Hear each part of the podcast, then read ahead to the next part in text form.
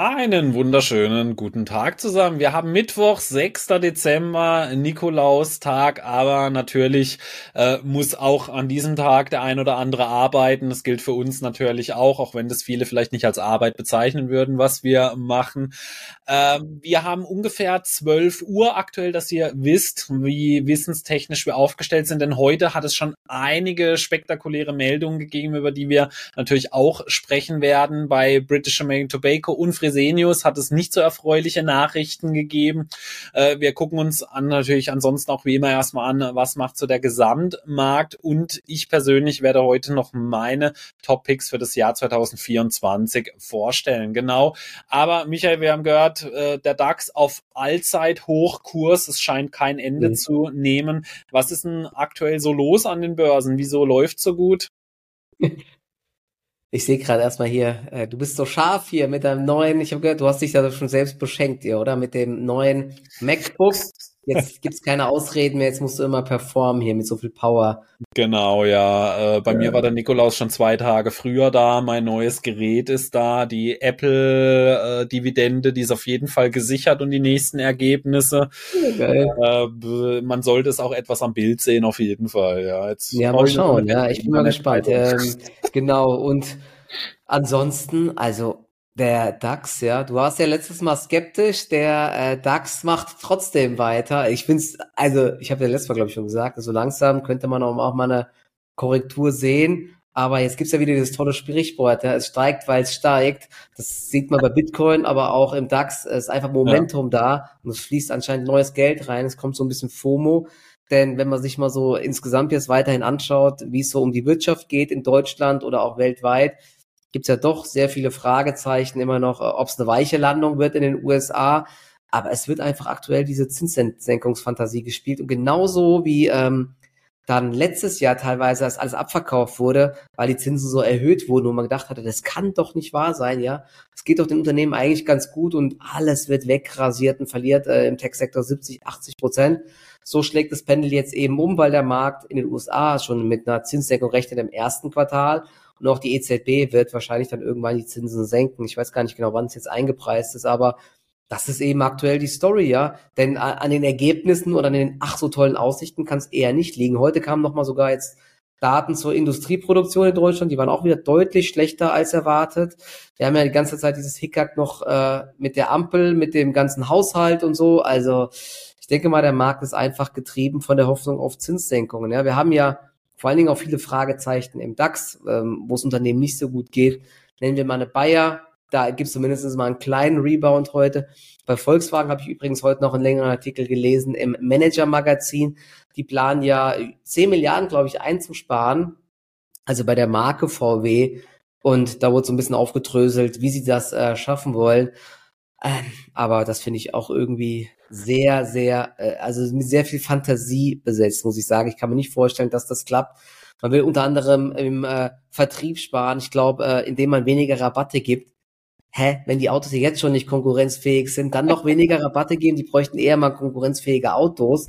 Das ist echt, ähm, wenn, wenn ein VW ID4 so viel kostet wie ein Tesla Model 3, da muss man sich halt auch nicht wundern, wieso die Leute eher einen Tesla kaufen. Na, das ist so, eines der Hauptprobleme und das kann man eben nicht so schnell ändern. Aber gut, die Diskussion, die kann man jetzt wieder endlos weiterführen. Aber ja, äh, das ist echt ähm, krass, muss ich sagen. Und jetzt das Allzeithoch, wenn das geknackt wird, ist ja sogar so charttechnisch oft dann nochmal so ein neues Kaufsignal. Es gibt quasi keinerlei Widerstände mehr, weil es Open Sky ist sozusagen. Aber ich bleibe trotzdem eher skeptisch, ob jetzt dieses Allzeithoch im ersten Versuch direkt nachhaltig geknackt wird. Ich bin zwar auch nicht short oder so im Index, weil ich zum Glück nie äh, Indizes shorte, ähm, habe aber jetzt, wie gesagt, im Trading auch viel Cash und dementsprechend bin ich jetzt bei der Rallye auch nicht mehr so komplett dabei, aber bin trotzdem zufrieden und ich sag mal, die Langfristdepots freut's ja auch, ne? deswegen äh, kann man da ganz entspannt bleiben.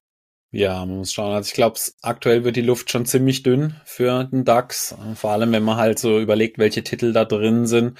Äh, das heißt natürlich nicht, dass es nochmal ein gutes Stück nach oben gehen kann, aber die Frage ist ja natürlich immer, wie nachhaltig ist das? Ich meine, das nützt mir als langfristiger Investor nichts, äh, wenn er jetzt halt nochmal 15 Prozent hochgeht, aber dann äh, nächstes Jahr, ja. wenn es schwach läuft, dann halt 25 Prozent dann abgibt. Ja, deswegen. Ja, die Erwartungshaltung ist mittlerweile, glaube ich, dann doch sehr hoch und vielleicht ein bisschen zu optimistisch, was Zinssenkungen angeht. Und dann ist natürlich auch immer noch die Frage, wie es läuft operativ weiter, wenn ein Preiskrieg losgetreten wird im Autosektor, der ja jetzt schon läuft, oder der Chemiesektor, wo ja teilweise schon gesagt wird, der Boden ist da, es gibt wieder einen Aufschwung und so. Also da ist jetzt schon viel Hoffnung da und die muss natürlich auch erstmal unterfüttert werden. Ich bin zwar, ja. wie gesagt, langfristig immer optimistisch, aber jetzt da noch hinterher zu rennen, ist vielleicht dann doch eher ähm, bisschen gefährlich. Ja? Also lieber, ich sage, wir haben es ja letztes Mal schon gesagt, immer, wenn man langfristig investiert, immer dann kaufen, wenn es äh, aktuell eher düster aussieht und dann mal lieber vielleicht Gewinne mitnehmen, wenn wir nach oben wegschießen und nicht äh, umgekehrt agieren. Wenn es gut läuft, wieder hinterherlaufen, wenn es dann schlecht läuft, die Flint ins Korn werfen. Das ist dann meistens sehr, sehr teuer, wenn man so agiert. Vor allem im DAX finde ich es aktuell halt eher mehr Positives eingepreist, ja, weil es bei einigen Unternehmen halt nicht läuft. Aber ich kann schon mal spoilern, einer meiner Picks ist tatsächlich ein DAX-Titel, aber wahrscheinlich äh, einen, den äh, gar nicht so viele auf dem Schirm haben. Ich habe ihn aber schon vor kurzem auch mal bei mir auf dem Kanal behandelt. Das kann ich wow. euch schon mal spoilern. Äh, aber ja, ansonsten, es wird ein sehr interessantes nächstes Jahr werden. Ich sehe ein sehr schwieriges Jahr auf den DAX zukommen, selbst wenn Zinssenkungen kommen sollten. Äh, also da ist für mich bei einigen Unternehmen zu viel Positives einfach aktuell so an Euphorie eingepreist, muss ich ehrlich ja, sagen. Man darf halt nicht vergessen, der DAX, weil man ja immer sagt, in Deutschland läuft so schlecht, ja, die ganzen Unternehmen, die haben ja einen sehr, sehr hohen Anteil an Umsätzen mittlerweile auch im Ausland, sowohl in Europa natürlich mit Frankreich und Co., Niederlande, aber auch USA und natürlich auch China. Hier ist natürlich auch die Frage, wie läuft es in China weiter?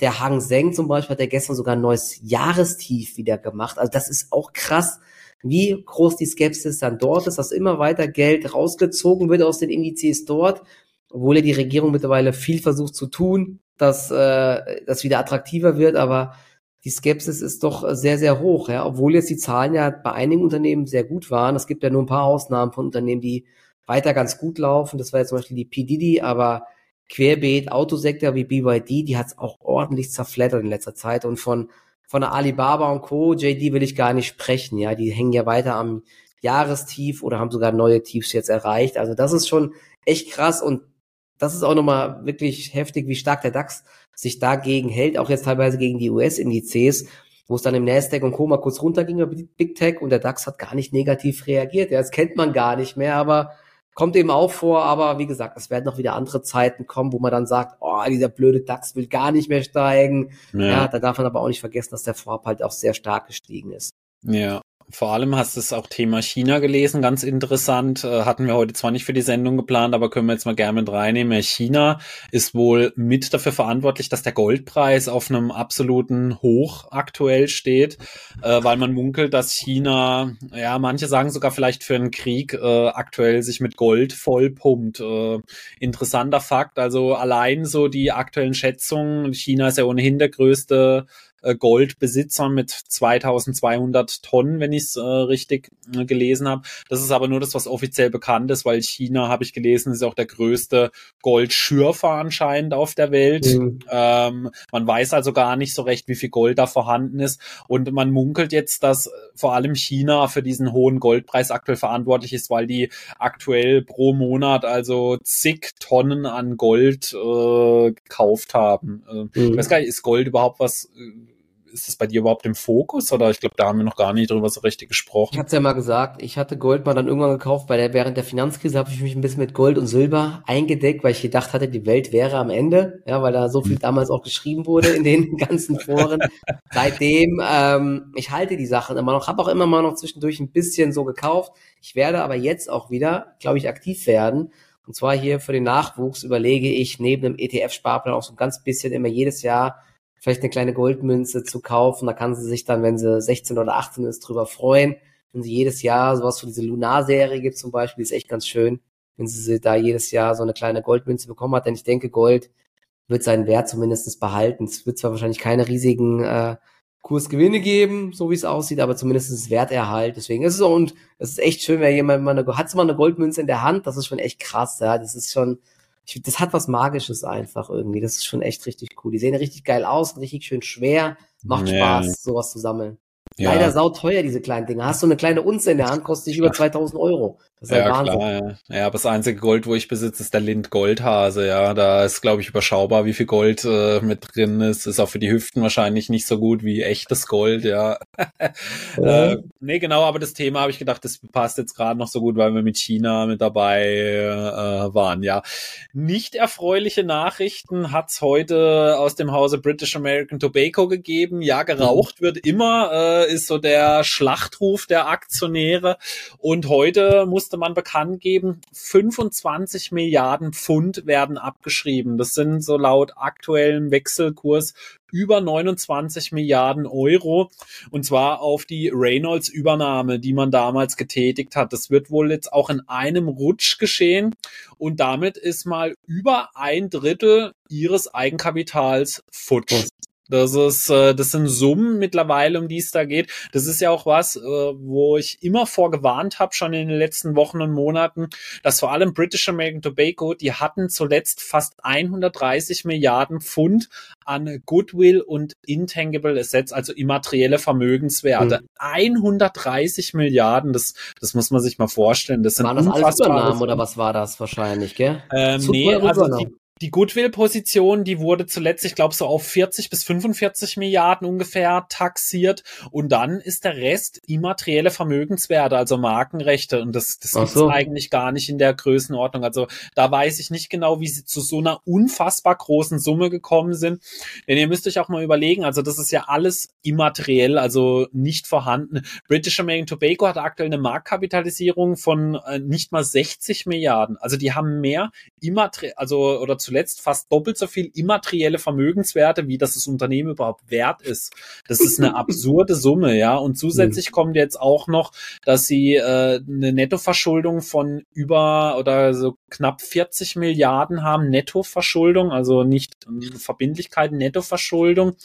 Und ähm, das sorgt dafür, sie hatten zuletzt, ich habe mal geschaut, ein Rating schon ähm, von Triple B und das ist schon kurz vor Junk. Und jetzt könnt ihr euch vorstellen, wenn jetzt eine 25 Milliarden Pfund Abschreibung kommt, das ist ein riesiger Abwärtszug. Ja, jetzt geht jetzt geht das Eigenkapital um über ein Drittel runter. Also sie waren zuletzt irgendwie war bei knapp über 70 Milliarden. Das ist jetzt erstmal weg. Ja, also über 25 Milliarden.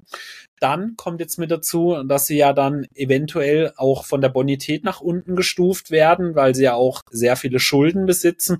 Das ist ein absoluter Abwärtszug. Und ich habe immer gesagt, British American Tobago, die haben sich ja operativ gar nicht so schlecht entwickelt eigentlich. Ja, also wenn man sich mal so die äh, operative Entwicklung anschaut, im Gegensatz zum Chart äh, ist es ja meilenweit auseinandergeklafft, ja. Also mhm da sieht man, wie wichtig die Bilanz ist und äh, dass man darauf auch schon viele Rückschlüsse einfach äh, schließen kann. Ja, deswegen British American Tobacco ähm, würde mich nicht wundern, wenn da demnächst dann auch mal ein Dividendencut dann äh, anstehen würde, denn mittlerweile, sie haben jetzt ja auch ihre Ergebnisse präsentiert, beziehungsweise Prognose, die wird am unteren Ende rauskommen. Äh, alles nicht so rosig aktuell. Ich weiß nicht, was hältst du von BAT? Genau, ich habe mir gerade mal den Chart aufgemacht. Also, wie gesagt, ich habe die noch nie im Depot gehabt. Ähm, ist natürlich eine Verlockung. Ich glaube, sie haben auch einige im Depot, klar, 8% Dividendenrendite. Ähm, wenn man sich den Chart anschaut, also wir sind jetzt wieder am Tief von 2019 und das Corona-Tief war ein Ticken niedriger, aber ja, die Erholung wurde jetzt wieder massiv abverkauft seit Januar, seit Mitte Januar 22, ja, so Mitte des Jahres 22, seitdem geht es wieder nach abwärts und wie gesagt, heute ein Ausverkauf, minus sieben Prozent. Ich, ähm, wie gesagt, wir wollen versuchen, glaube ich, auch mehr weg von der normalen Zigarette hin zu diesen ganzen, äh, in Anführungszeichen, gesünderen äh, Sachen, smoke-free und so weiter. Aber dass man damit natürlich erstmal wenig Geld verdient oder dass das sehr lange dauert und man mit dem Brot- und Buttergeschäft, dass das wegbricht, ist nicht so gut. Und ich habe jetzt noch zwei Fragen, weil das vielleicht für den einen oder anderen wichtig ist. Ähm, wie hoch ist denn noch der Cashflow, können Sie denn aktuell noch die Dividende zahlen? Und was natürlich jetzt viele sagen ist, ja, okay, ähm, es gibt diese Abschreibung von 25 Milliarden, aber es ist ja nicht so, dass das Geld aus dem Unternehmen rausfließt. Das ist ja nicht cashwirksam sozusagen. Man muss sich das halt so vorstellen, dass jetzt die Bilanz, die, die, die äh, wird jetzt gecuttet sozusagen, ja, weil die Vermögenswerte nicht mehr da sind. Aber es ist jetzt nicht so, dass die 25 Milliarden irgendwo hin überweisen müssen. Deswegen könnte man ja argumentieren, ist ja gar nicht so schlimm halt, ne, weil es ist ja nur eine Bilanzposition, es ist nur auf dem Papier, es fließt ja kein Geld weg, aber äh, siehst, du siehst das kritischer sozusagen. Ne? Also was kann das jetzt für Nachteile haben, sozusagen nochmal konkret? Oder was, was würdest du vielleicht jetzt sagen? Äh, kann man die Aktie trotzdem noch halten? Oder weil die haben ja wahrscheinlich viele im Depot, denke ich. Ich, ich, ich habe ja schon so die gravierendsten Auswirkungen, ähm, die habe ich ja gerade erwähnt, also ihr Eigenkapital geht jetzt um mehr als ein Drittel runter. Und ich glaube, wir alle wissen es ja, wenn wir neue Kredite beispielsweise aufnehmen möchten, nehmen wir jetzt mal an, Sie möchten eine neue Sparte kaufen, Sie möchten mehr im Cannabis machen, vielleicht auch mal in irgendwie was ganz anderes, Spirituosen oder so. Aber das ist jetzt natürlich nur mal so als fiktives Beispiel. Ich sage mhm. jetzt nicht, dass BAT ins Spirituosengeschäft einsteigen möchte. Aber nehmen wir jetzt mal an, Sie möchten halt irgendwie äh, wieder wachsen. Geld haben Sie ja keins nachweislich bei einer Nettoverschuldung von äh, roundabout 40 Milliarden. Äh, das heißt, ich muss einen neuen Kredit aufnehmen, ja. Und dann, je weniger Eigen Eigenkapital du da hast, je mehr du mit Schulden vollgeladen bist, mit immateriellen Vermögenswerten, desto mhm. schlechter ist natürlich dein Kreditrating und desto schlechtere Konditionen bekommst du dann einfach, ja. Und ähm, es kann natürlich auch mal sein, wenn jetzt noch irgendwelche von ihren Schulden refinanziert werden müssen. Das wird dann natürlich alles zu katastrophalen Bedingungen sein. Man muss ja überlegen, wie aktuell die Zinslage ist und dann noch jetzt obendrauf ihre Bonität dann halt in Form von ihrer äh, schwachen Bilanz dann. Also mhm. äh, da jetzt irgendwie zu argumentieren, das ist vielleicht sogar gut, weil man jetzt mal auf diese Gewinne dann äh, in dem Effekt keine Steuern zahlen muss. Tut mir leid, das ist aber eine absolute Milchmädchenrechnung. Also das ist was, was nicht aufgehen wird, weil deswegen ist die Aktie jetzt heute auch schon wieder deutlich über sieben Prozent im Minus. Also sie bewegt sich jetzt auch, glaube ich, auf eine zehnprozentige Dividendenrendite zu und das hat seine guten Gründe und trotzdem, ja, man könnte jetzt auch sagen, okay, jetzt haben sie 25 Milliarden weg, dann ist jetzt vielleicht mal die Bilanz wieder bereinigt, aber ihr habt es ja gehört, immaterielle Vermögenswerte und Goodwill, da sind wir jetzt immer noch bei weit über 90 Milliarden, über die wir hier sprechen. Mhm. Also, und das ist auch deutlich höher als ihr Eigenkapital. Ihr habt ja gehört, also wir waren so bei ein bisschen über 70 Milliarden, minus 25, reden wir jetzt so von 45, äh, im besten Fall irgendwie von 50 Milliarden, was ihr noch an Eigenkapital Potenzial haben. Also diese ganzen anderen Sachen, die übersteigen immer noch äh, den Wert um das Doppelte. Also deswegen äh, für mich persönlich könnte da relativ schnell jetzt auch doch mal an die Dividende rangegangen werden, weil man ja mhm. dann auch nicht irgendwie die Bonität noch weiter verlieren möchte. Also eben so mein letzter Stand war, ich habe vor zwei Wochen mal geschaut, da waren sie bei Triple B. Ähm, die äh, Ausstellung auf den Free Cashflow, die ist noch relativ in einem vernünftigen Rahmen, so mit 60 Prozent reden wir da so ungefähr auf dem aktuellen Niveau. Aber du musst, das Ding ist, äh, es fängt ja schon mal damit an, du kannst nicht 100 Prozent von deinem Free Cashflow, da, da hast du nicht 100 Prozent Zugriff drauf. Also nicht mhm. alles von deinem Free Cashflow ist wirklich Cash auch in deiner Bank, ja. Also äh, da kommen ja zum Beispiel dann die, äh, die Share-Based Compensation dann mit dazu, die ja auch immer mit dazu gerechnet werden, die aber kein Cash auf deiner Bank sind. Also du hast ohnehin quasi nicht 100 Prozent deines Free Cashflows auch wirklich zur Verfügung dann, um das für Schuldentilgung, Dividenden und mhm. so weiter auszunehmen. Und dann habt ihr es jetzt gehört, wie hoch die Verschuldung ist. Also ich meine, es muss ja auch mal irgendwann an den Schuldenabbau drangegangen werden. Genau. Und mit das wird, glaube ich, jetzt auch ein Problem, wenn, gell? Ja. Mit, mit dem Schuldenabbau, weil wenn jetzt die Kredite und so weiter teurer werden mit der hohen Nettoverschuldung, muss man wahrscheinlich eher versuchen, ein bisschen mehr zu tilgen. Ich habe gerade eben noch mal geschaut, die Analysten bleiben eher also sind nicht geschockt, sagen wir es mal so. Ich finde Jeffries ganz spannend. Die haben jetzt noch gesagt, die Kennziffern des Tabakkonzerns dürften sich nicht gerade positiv auf die Anlegerstimmung auswirken. Und ähm, für äh, den Ausblick bleibt er zwar optimistisch, aber ich glaube, Sie haben gesagt, ähm, es wird wohl jetzt erstmal keine Aktienrückkäufe mehr geben. Das ist äh, eher ein Problem. Die meisten bleiben bei Kaufen, ja, aber das ist ja auch oft so, dass die dann immer wie bei Adyen und Co. rennen sie immer der Entwicklung erst hinterher. Es kann natürlich sein, dass dann irgendwann in der nächsten Zeit die Kursziele noch sinken. Und zehn Prozent Dividendenrendite ist auf jeden Fall, das hat man schon häufiger gesehen, wirklich ein Warnzeichen, dass der Markt dort sehr, ja. sehr skeptisch ist. Ja. Wenn ja. man jetzt argumentiert, gut, ähm, sie halten die Dividende und der Kurs bleibt in dem Bereich jetzt stabil, dann hast du im Endeffekt eine Rendite, die vernünftig ist sozusagen. Was kann natürlich zum einen sein, dass der Kurs weiter bröckelt oder zum anderen, was du gesagt hast, dass die Dividende doch gekürzt wird, um die Schulden zu tilgen, weil eben die Schuldenaufnahme jetzt vielleicht teurer wird in Zukunft. Ja, also ja. Für mich auch Abwärtstrend. Also pff, ich mach da nichts. Und wer sagt denn auch, dass nicht als nächstes dann an genau diese neuen äh, Tabakprodukte dann diese starken Regulierungen kommen? Das ist auch eine Gefahr, die für mich viele komplett unterschätzen weiß. Das ist jetzt noch kein großer Markt, deswegen ist da, eine, also es hat ja auch schon Regulierungen gegeben, ja, aber aktuell ist man ja noch bei den herkömmlichen Zigaretten, weil das ja noch den größeren Teil ausmacht, da richtig Gas zu geben. Aber stell dir jetzt mal vor, wenn dann die Politik sieht, also das ist ja weltweit, äh, geht man ja gegens Rauchen vor oder fast weltweit, ja, sage ich jetzt jetzt mal. Aber wenn dann eben so diese Schere immer weiter zusammengeht, also von herkömmlichen Tabakprodukten mhm. zu diesen neuen und wenn dann irgendwann mal diese neuen irgendwie stärker sind oder sehr viel stärker sind, ja, aber dann können die auf jeden Fall davon ausgehen, dass es dann auch bei denen mit satten Steuererhöhungen und so weiter mhm. geht. Deswegen ein Thema, bei dem ich wirklich sehr vorsichtig wäre. Und wir haben jetzt ein prominentes Beispiel, äh, dass auch eine lange Historie kein Indikator dafür ist, dass es immer so weitergeht. Nämlich, du hast uns was zu Fresenius mitgebracht, heute Morgen auch Breaking News hier. Genau. Ich habe nur Überschrift gelesen, Fresenius darf keine Dividende zahlen. Ja, sag uns mal, was ist denn da los? Genau, äh, die Breaking News kam gestern Abend sogar schon. Ich gucke gerade nochmal um 21.30 Uhr kam die Meldung. Und ähm, also es kommt nicht ganz äh, aus dem Nichts, sondern es gab zuletzt schon Diskussionen. Es gab ja dann mal dieses äh, diese Zahlungen an Krankenhausbetreiber wegen den hohen Energiekosten und die, den hat er, diese hat auf Fresenius bekommen. Es waren 300 Millionen Euro. Die waren aber an Bedingungen geknüpft, unter anderem, dass dann in dem Jahr, wenn man diese Zahlungen annimmt, dass dann kein, keine Dividende gezahlt werden darf und auch unter anderem keine, ich glaube, äh, Management-Boni ausgezahlt werden dürfen. Ja, und dementsprechend hat man sich bei Fresenius sehr, sehr lange ähm, Bedenkzeit genommen und überlegt, ja, also man muss das irgendwie abwägen. Zum einen hat man ja, hast du ja gerade gesagt, die hatten eine sehr, sehr lange Dividendenhistorie. Ich habe, glaube ich, mit über 30 Jahre die Dividende nicht gesenkt und war de demnach auch entsprechend in vielen Fonds drinne oder bei vielen Dividendenjägern eine beliebte Position, wo man halt gesagt hat, okay, stabiles Geschäftsmodell, die Dividende bleibt immer stabil oder wird erhöht und das wollte man sich wahrscheinlich nicht kaputt machen.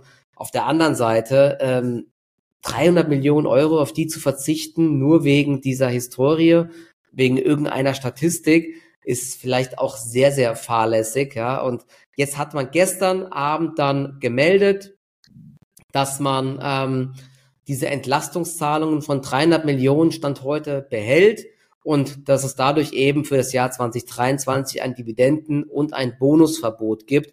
Und die Aktie hat dann gestern auch nachbörslich negativ reagiert, genau aus dem Grund, weil man vielleicht jetzt sagt, okay, ähm, ich habe die Aktie nur gehalten, weil es Dividende gibt. Jetzt fliegt die Aktie raus, weil die Historie ist platt. Ähm, dementsprechend gab es eine kurze negative Reaktion. Heute hält die Aktie sich eigentlich aber schon wieder sehr gut. Ich glaube, die ist nur ein Prozent der Minus.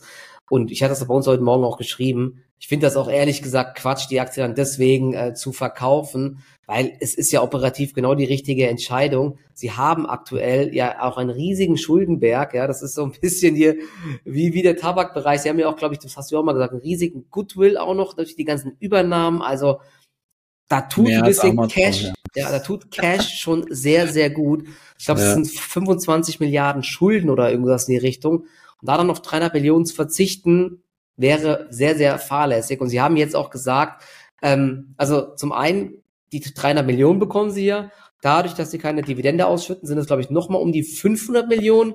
Also 800 Millionen kann man in die Schuldentilgung unter anderem investieren oder damit kann man Schulden tilgen. Und das haben sie jetzt auch gesagt, schlägt sich halt auch direkt auf die Kennziffern pro Aktie nieder. Das heißt, nächstes Jahr wird es dann direkt einen Vorteil geben sozusagen. Und dementsprechend ähm, finde ich das sogar positiv. Sie haben gesagt, die Zuflüsse aus ausgleichenden Erstattungszahlungen sowie die nicht zahlende Dividende werden die Verschuldung reduzieren und sich damit in Höhe von rund 20 bis 25 Basispunkten positiv auf den Verschuldungsrat des Unternehmens auswirken. Die Reduktion der Verschuldung wird sich auf den Nettozinsaufwand und letztendlich auf das Ergebnis je Aktie positiv wirken. Also ja, dieses Jahr einmal den sauren Apfel beißen und auf die Dividende verzichten und nächstes Jahr geht's dann sogar pro Aktie mehr Gewinn und dann wahrscheinlich auch wieder eine Dividende. Und ich weiß gerade gar nicht, wie hoch war die Dividende sonst immer. Das war jetzt auch kein riesen Dividendenzahler. Von daher, ich glaube, es wird keiner untergehen, wenn er erstmal ein Jahr keine Dividende bekommt. Äh, sondern dass das lieber in die Schuldentilgung gesteckt wird. Also ich äh, als kleines Fazit finde das sogar positiv, dass das Management so reagiert hat, weil in den in der Zeit jetzt, wo auch Schulden teuer geworden sind, wo der Markt so genau darauf achtet, da ist es besser, dann äh, mal ein bisschen in die Schuldentilgung zu setzen, statt jetzt zwanghaft Dividenden auszuschütten. Ja, und wie gesagt, der Markt sieht das jetzt auch so und äh, dementsprechend sehe ich das positiv. Hast du äh, da noch eine Meinung zu oder wie siehst du das? Also ich glaube, viele, ich glaube halt einige tatsächlich haben Fresenius nur wegen der Historie gekauft. Einziger deutscher Dividendenaristokrat, äh, mehrere ja. Jahre tatsächlich.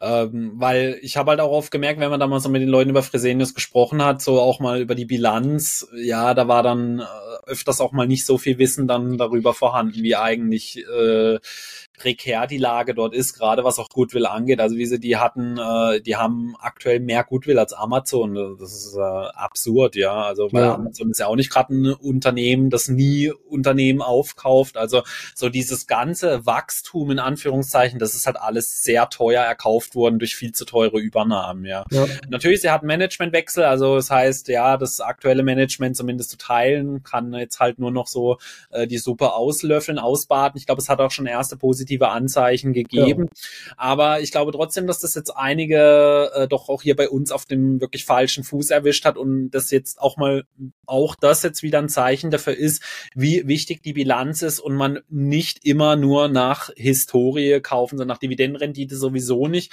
aber nicht auch nach Historie, weil wie oft hört man ja, die haben 25 Jahre erhöht, die werden es auch weitermachen. Ja, es ist eben nicht der Fall. Irgendwann kommt nämlich der Zeitpunkt und wenn du jetzt Fresenius so vor ein paar paar Jahren gekauft hast, nur wegen der Dividende, ja.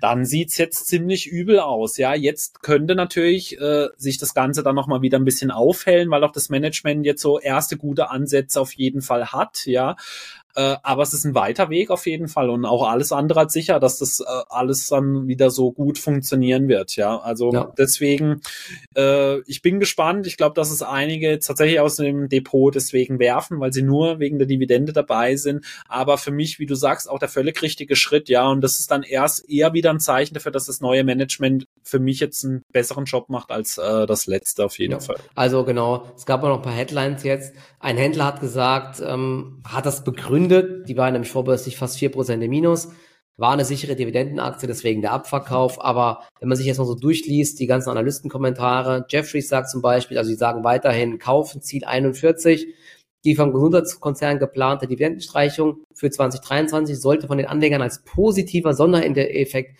interpretiert werden. Also die sehen das sogar positiv denn sie diene der sowohl von Ihnen als auch vom Management gewünschten Schuldenreduzierung. Also die gehen in die Richtung, dass die Schuldenreduzierung ihnen wichtiger war wie die Dividende. Und auch ansonsten, ich guck mal gerade, gab jetzt keinerlei Abstufungen oder so. UBS bleibt auch bei kaufen.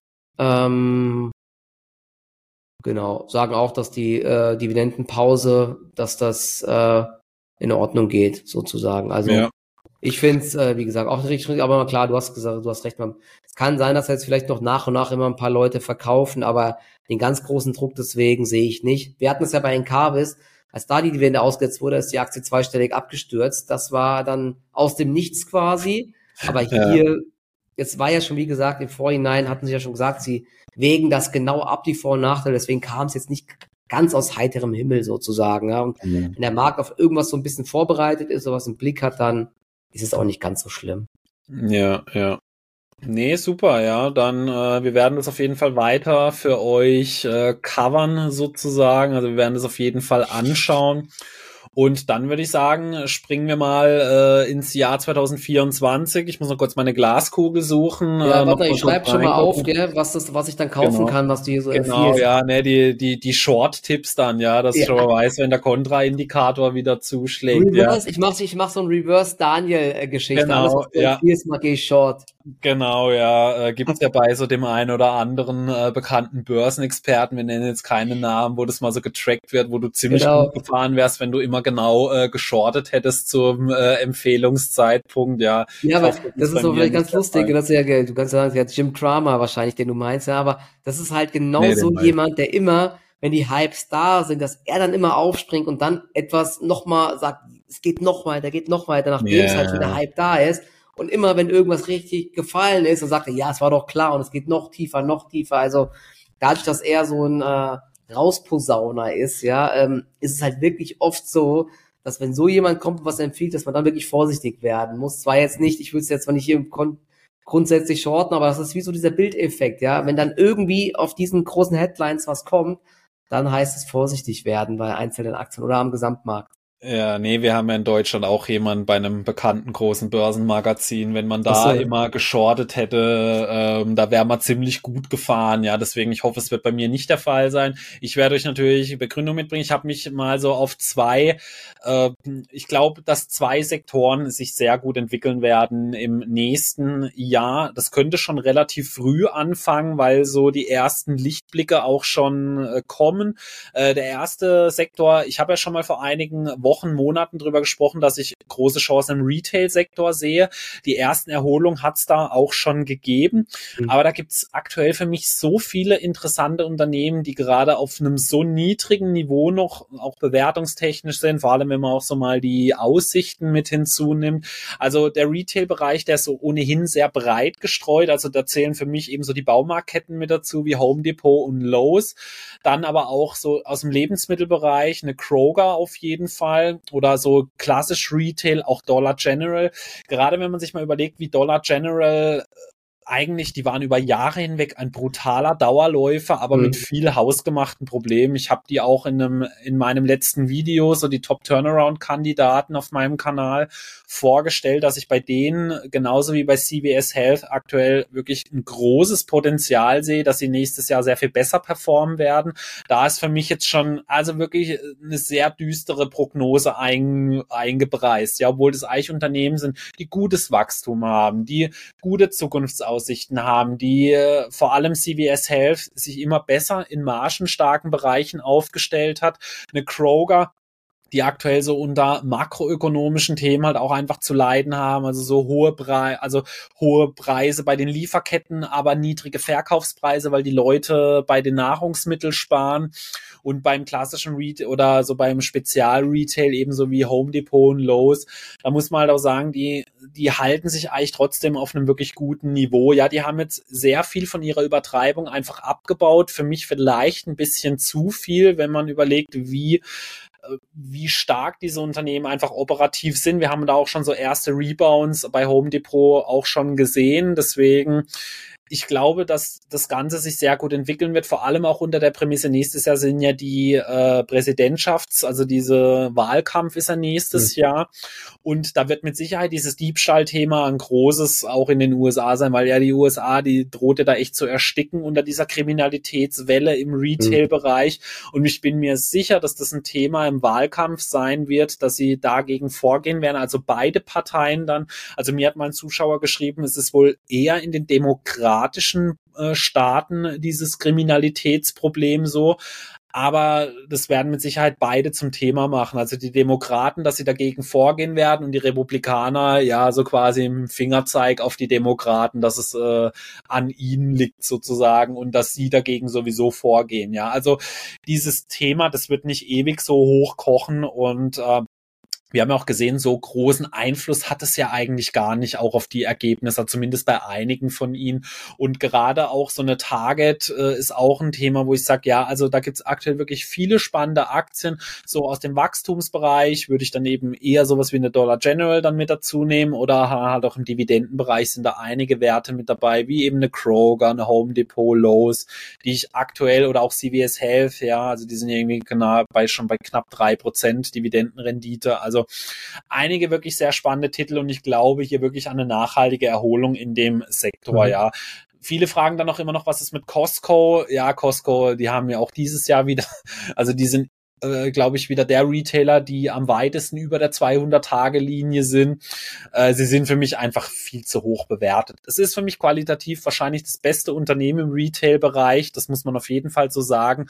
Aber wenn wir da von Bewertungen, also KGVs jenseits der 40, auch Forward gesehen, so äh, Mitte oder hoch 30, das ist für mich für einen Retailer einfach zu viel tatsächlich. Ja, auch wenn sie qualitativ wahrscheinlich der stärkste Retailer sind tatsächlich. Okay. Ja. ja, spannend. Also ich äh, kann mir auch vorstellen, dass der Sektor in den USA nächstes Jahr gut läuft.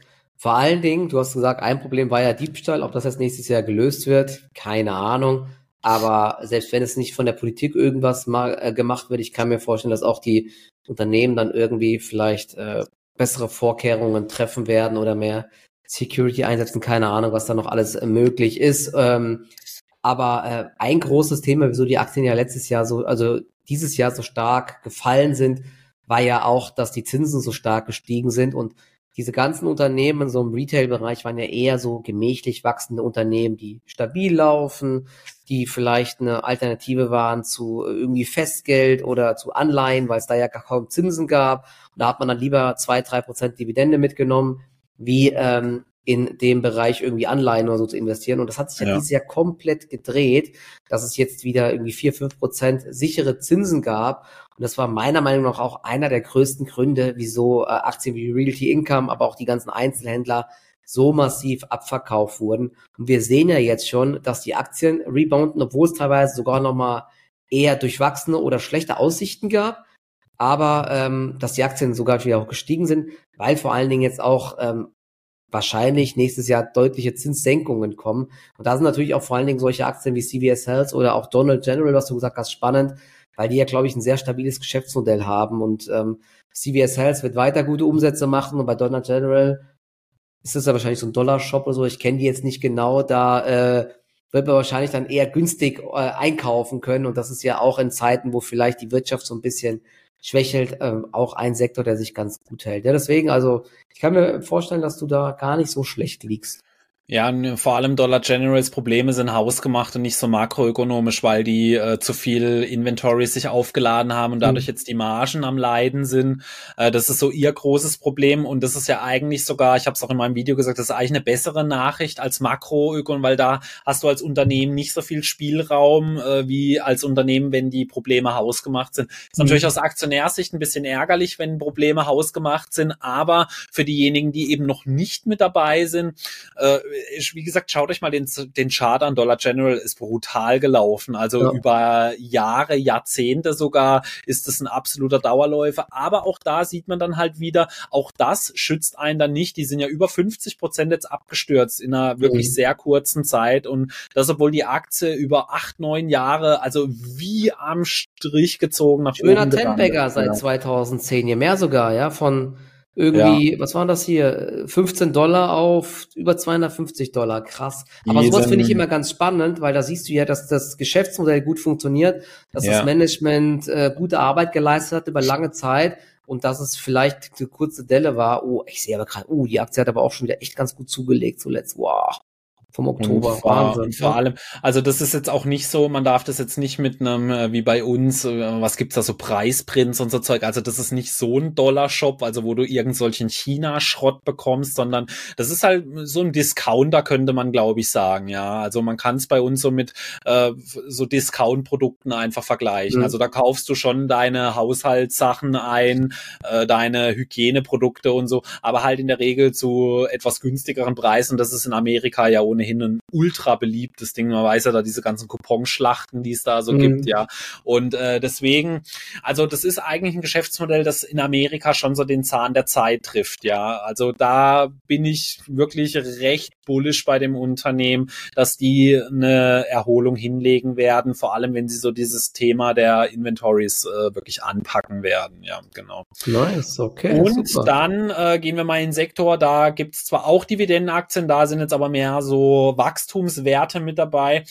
Äh, auch ein Sektor, an dem ich wirklich eine nachhaltige Erholung schon im nächsten Jahr eigentlich glaube, ist der Biotech-Sektor. Äh, warum mhm. das, das Ganze? Äh, ich glaube, die meisten von euch, die so die großen Biotech-Unternehmen wie eine Danaher, Thermo Fisher, äh, teilweise Amgen, App wie Kiagen so verfolgt haben. Also manche über gewisse Zeiträume, andere wirklich über einen längeren, äh, also über eine längere Periode schon, sind sehr stark abgestraft worden äh, nach dem, nachdem sie so nach Corona so abgeflaut ist. Ja, also vor allem Danaher, Thermo Fisher sind ja dieses Jahr zeitweise also gar nicht gut gelaufen, also haben ein Jahrestief nach dem anderen wieder gerissen. Aber man muss jetzt halt dazu sagen, jetzt gibt's halt nächstes Jahr gleich zwei Sachen, wo man jetzt bedenken muss. Das eine das Gute ist immer, wenn ich aus so einem schlechten Jahr komme, dann sind natürlich die Hürden fürs nächste Jahr nicht mehr so hoch. Ja, also das heißt, mhm. wenn ich mhm. nächstes Jahr wieder gut wachsen möchte, ist es natürlich sehr viel einfacher, wie wenn ich von einem Rekordjahr dann komme. Ja, und zusätzlich muss man sagen, der Biotech-Sektor, der soll jährliche Wachstumsraten bis 2030 allein in den USA von über 12 Prozent jährlich haben. Also mhm. auch nächstes Jahr soll das schon äh, wieder sehr stark wachsen, dieser Sektor. Und da gibt's dann halt diese Player, die als erstes dann wieder profitieren. Das sind eben eine Danaher und eine Thermo Fisher. Ich, da ist jetzt aber dann eben auch unser DAX-Titel mit dabei. Ich sehe Kiagen als sehr spannenden Wert dann auch in diesem Thema an, weil die auch nicht so hoch bewertet sind wie andere Unternehmen. Natürlich, sie sind kein äh, amerikanisches Unternehmen, aber die sind wirklich sehr gut aufgestellt und zusätzlich kommt noch mit dazu, dass Thermo Fischer immer wieder mal seine Fühler nach Kiagen ausstreckt. Die wollten sie schon mal übernehmen vor so schätzungsweise zwei Jahren. Da haben mhm. die Aktionäre abgelehnt, weil weil sie ein besseres Angebot haben wollten. Also das ist auch ein Unternehmen, das so im Fokus von eben noch größeren Fischen dann ist. Also da könnte auch immer mal noch so eine Übernahme ein Thema spielen. Das ist für mich ein sehr gut aufgestelltes Unternehmen und gerade so für nächstes Jahr, weil sie auch deutlich günstiger zum Beispiel als Sartorius bewertet sind, ist für mich auch ein Top-Unternehmen aus Deutschland. Aber ja, Sartorius ist trotz dieses katastrophalen Kursverlaufs immer noch sehr hoch bewertet. Ja, und mhm. äh, ich selber habe ja auch in diesem Jahr Engine und AppWi gekauft. Äh, jetzt ist ja auch noch die Horizon-Übernahme äh, durchgewunken worden, sozusagen. Bei äh, Engine war das. Und AppWi hat ja auch noch angekündigt, ähm, dass sie jetzt auch noch eine große Übernahme machen möchten. Also die nutzen jetzt auch so aktuell noch so diese schwierige Phase, um sich auch noch mal so richtig voll zu pumpen äh, mit neuem Know-how und so weiter. Äh, deswegen, gerade weil der Biotech-Sektor auch für mich viel Wachstumspotenzial bietet, ist, ist das für mich nächstes Jahr zusammen mit dem Retail-Sektor wahrscheinlich so das Spannendste, äh, vor allem weil da auch viel Turnaround, Aufholpotenzial, wie man es auch immer sehen möchte, drinnen steckt. Aber auch im Gesundheitsbereich allgemein, äh, wenn es noch ein bisschen langweiliger sein soll, ich finde Johnson Johnson aktuell auch sehr attraktiv für ein Dividendendepot, muss ich sagen. Mhm äh, weil wir haben hier aktuell ungefähr eine Dividendenrendite von drei Prozent. Das gab es schon wirklich lange nicht mehr bei Johnson Johnson, muss man sagen. Oder so aus dem Konsumbereich äh, ist eine Aktie, die mir erst vor kurzem im Zuge eines Videos mal wieder, äh, die habe ich schon bestimmt äh, ein Jahr oder anderthalb gar nicht mehr angeschaut. Äh, das ist Kimberly Clark. Das ist ein Dividendenkönig mit 51 Jahre Historie gesteigert. Die sind so für, äh, ich glaube, Kleenex ist da so mit dabei. Also das sind so wirklich so diese ganz so, so Hygienetücher und so Zeug oder Huggies und so. Äh, also da sind solche Marken mit dabei, also auch so Windeln und so Zeug.